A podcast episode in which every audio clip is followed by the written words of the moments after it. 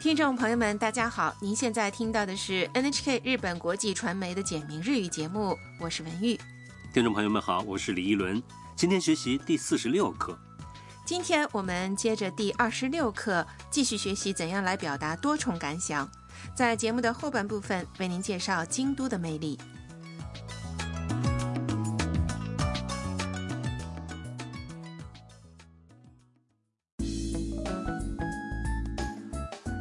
欣欣从越南来到日本已经差不多一年了，春奶奶之家的房客们结伴来到京都旅行。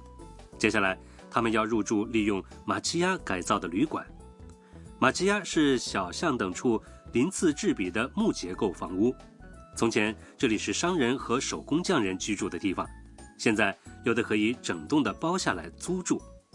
好，我们一起来听第四十六课的绘画。さあ着いたよごめんくださいおいでやすお部屋はこちらですわあ素敵なお部屋お庭もあります小さいけど綺麗ですね来确认一下绘画内容。眼前就是马奇亚，海斗说。さあ着いたよ哎，到了，米娅拉开拉门，冲着里面说。ごめんください可以进来吗？房主用京都方言回应道。おいでやす欢迎光临。房主带着米娅他们来到了房间，お部屋はこちらです房间在这边。这是一间传统的和室。米娅兴奋地说わあ素敵なお部屋哇，好温馨的房间，：“欣欣紧接着说，お庭もあります还有院子呢，小さいけど綺麗ですね很小，不过很漂亮。看到古色古香的马奇亚，欣欣他们都特别激动。是啊，京都的马奇亚形状细长，门面窄，进深长，有小巧精致的院子，种植着绿色的草木，令人赏心悦目。你可以坐在房间里，悠然地欣赏这宜人的空间。好，我们再来听一遍今天的绘画。さあ着いたよごめんくださいおいでやすお部屋はこちらですわあ素敵なお部屋お庭もあります小さいけど綺麗ですね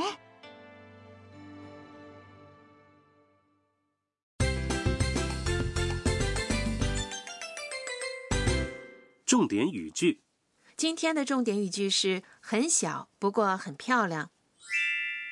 小さいけど綺麗ですね学会了这个说法，你就可以表达稍微复杂一点的感想了。先来确认一下重点语句的意思，小さい是一形容词，意思是小，けど是不过，小さいけど意思就是很小，不过綺麗です是把那形容词綺麗な漂亮的那去掉后，加上 this 变化而来的。本课要点要把对比关系的两个句子连接起来，可以用けど今天的重点语句用 “kedo” 把描述院子小巧和漂亮的对比关系的两个句子连接了起来。用 “kedo” 可以表达多重感想，对吧？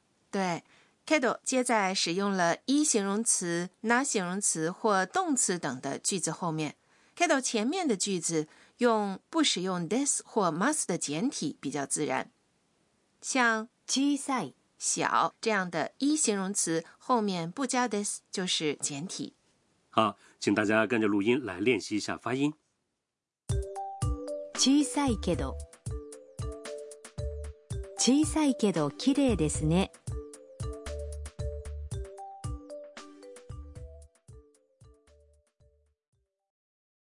你会说了吗？说说看，我们先来听一段对话。一位女子正在和她的日本朋友在旅游网站上挑选酒店。このホテルはどうですかうーん綺麗だけど高いですね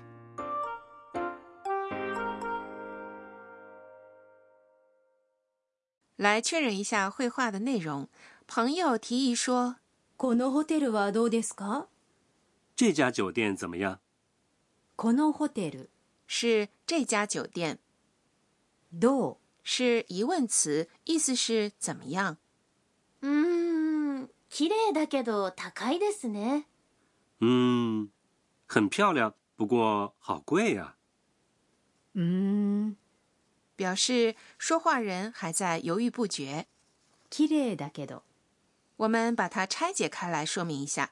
那形容词綺麗な漂亮构成句子时是綺麗です它的简体是，綺麗だ在后面加上 kedo 就变成了綺麗だけど那形容词或名词，只要把 this 变成 da 就是简体，再加上 kedo 就是 da kedo。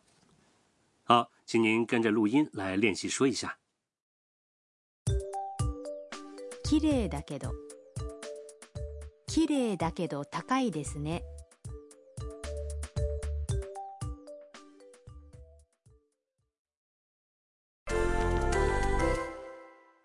试试看。我们来做一个练习。假设你刚刚去了一座主题公园，请你告诉你的朋友很累，不过很开心。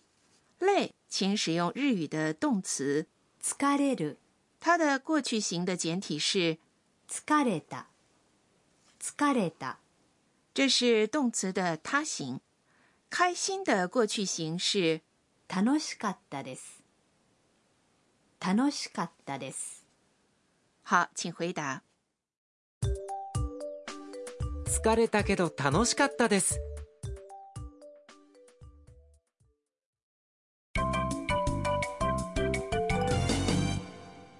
常用语句今天的常用语句是米娅进入马奇亚时说的这句话，请您把它记住，ごめんくださいごめんください意思是“可以进来吗”。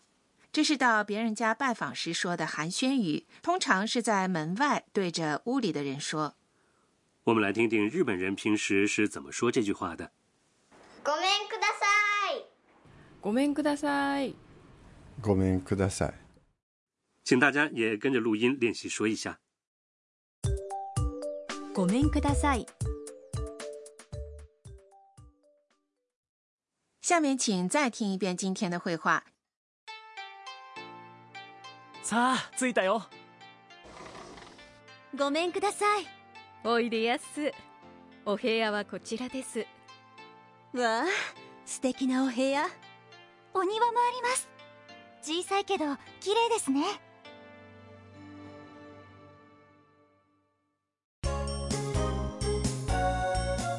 ミーヤーのトラベルガイド跟着米娅去旅行。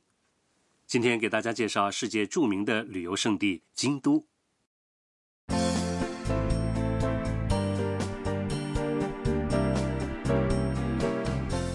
京都有很多富有魅力的旅游景点吧？是的，京都有历史悠久的寺院、神社、城堡、庭园等，值得参观的旅游景点不胜枚举。其中，清水寺正殿的悬空舞台闻名遐迩，隆安寺的石亭独具匠心，福建道和大社的鸟居绵延不绝，二条城御殿的内部装饰金碧辉煌、绚丽奢华。在京都的街道走走逛逛也很有意思吧？是啊，在马奇亚林立的小巷或河边漫步也是很不错的。如果走累了，可以到附近的甜品店等小坐片刻。欢迎大家也来京都看一看。